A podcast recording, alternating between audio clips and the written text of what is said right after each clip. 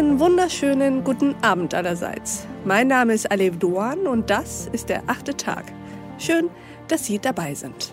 Lassen Sie uns heute mal über Kinder sprechen. Schülerinnen und Schüler, die unter der Corona-Pandemie, unter Lockdown und Homeschooling besonders leiden.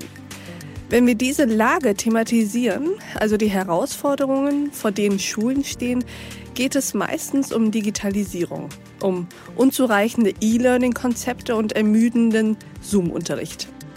Das Problem geht aber sehr viel weiter. Diese Pandemie wird eine komplette Generation abhängen, sagt unser heutiger Gast.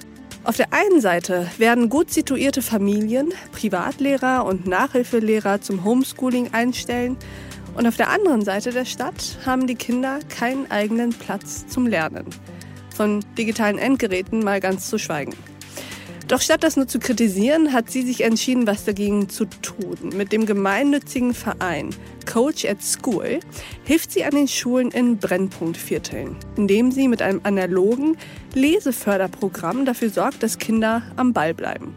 Denn Lesen ist der Schlüssel zur Bildung. Dabei leitet sie das einzige und erste Programm, das mehrsprachig arbeitet. Herzlich willkommen zum achten Tag, Kerstin Wiskemann. Hallo, guten Tag. Vielen Dank für die Einladung.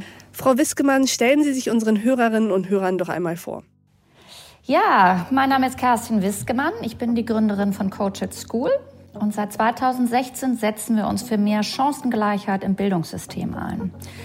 Denn wir wissen, dass in Deutschland der Bildungsaufstieg immer noch sehr stark vom Sozialstatus abhängt. Und das wird in Zeiten von Corona und wo Bildungseinrichtungen oft geschlossen sind, sich noch verstärken. Und da sollte unser Augenmerk jetzt mehr denn je hingehen.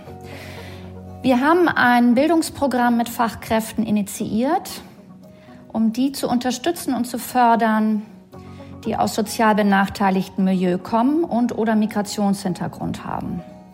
Und wir setzen an drei Punkten an.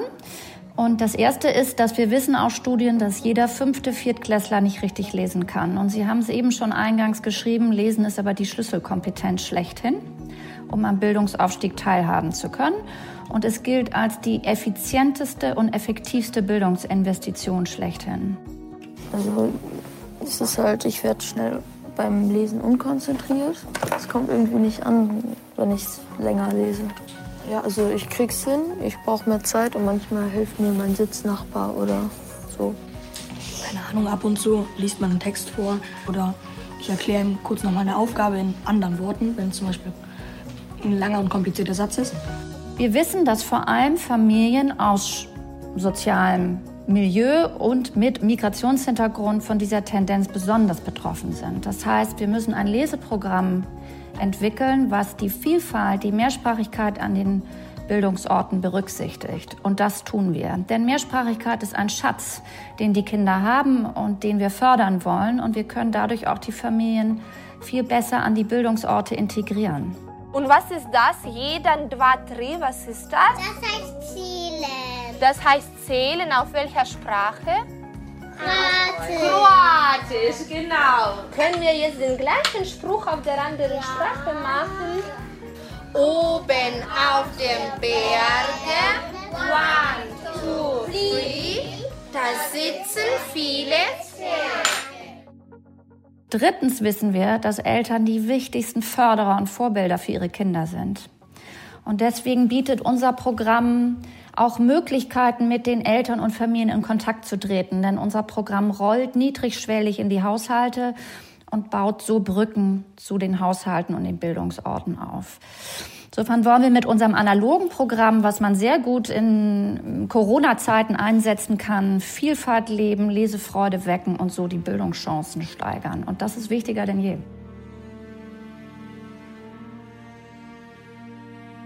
Und warum das wichtiger denn je ist, das bespreche ich mit Kerstin Wiskemann in den nächsten Minuten hier im achten Tag. Sie stellt uns erstmal ihr zentrales Hilfsmittel vor. Das Kernstück unseres Lederförderprogramms ist ein für die Grundschulen knallblauer Bücherkoffer auf vier Rollen, angefüllt mit mehrsprachigen, interkulturellen und inklusiven Büchern. Und diesen Koffer gilt es als eine Art Schatz zu behandeln, wenn man so möchte, einen Leseschatz. Kerstin Wiskemann unterstreicht zum einen ihre Initiative, Was wir wissen ist, dass Kinder, die mehrsprachig aufwachsen, in den Sprachwelten hin und her springen können. Und das sollte man fördern. Und erläutert natürlich auch den konkreten Nutzen. Und sie stößt sich an der Meinung, dass in der Grundschule unbedingt Deutsch gelesen werden müsse. Es ist besser, in der Muttersprache vorzulesen, als gar nicht vorzulesen am Anfang. Wir wollen ja Lesefreude wecken. Ich würde mich freuen, wenn Sie sich unser komplettes Gespräch zu diesem wichtigen Thema anhören. Loggen Sie sich dazu ein auf thepioneer.de oder in Ihrer Lieblings-Podcast-App. Wenn Sie noch kein Pionier sind, dann würde ich mich freuen, wenn Sie es werden. Dann können Sie nicht nur diese achte Tagfolge hören, sondern auch alles andere verfolgen, woran wir täglich für Sie arbeiten. Weitere Podcasts, Newsletter, Artikel, Reportagen, Live-Journalismus und Veranstaltungen, Politik, Wirtschaft, Tech News, Börse und Kultur. Wir bieten Ihnen werbefreien Qualitätsjournalismus. Das Einzige, was wir dafür brauchen, sind Sie.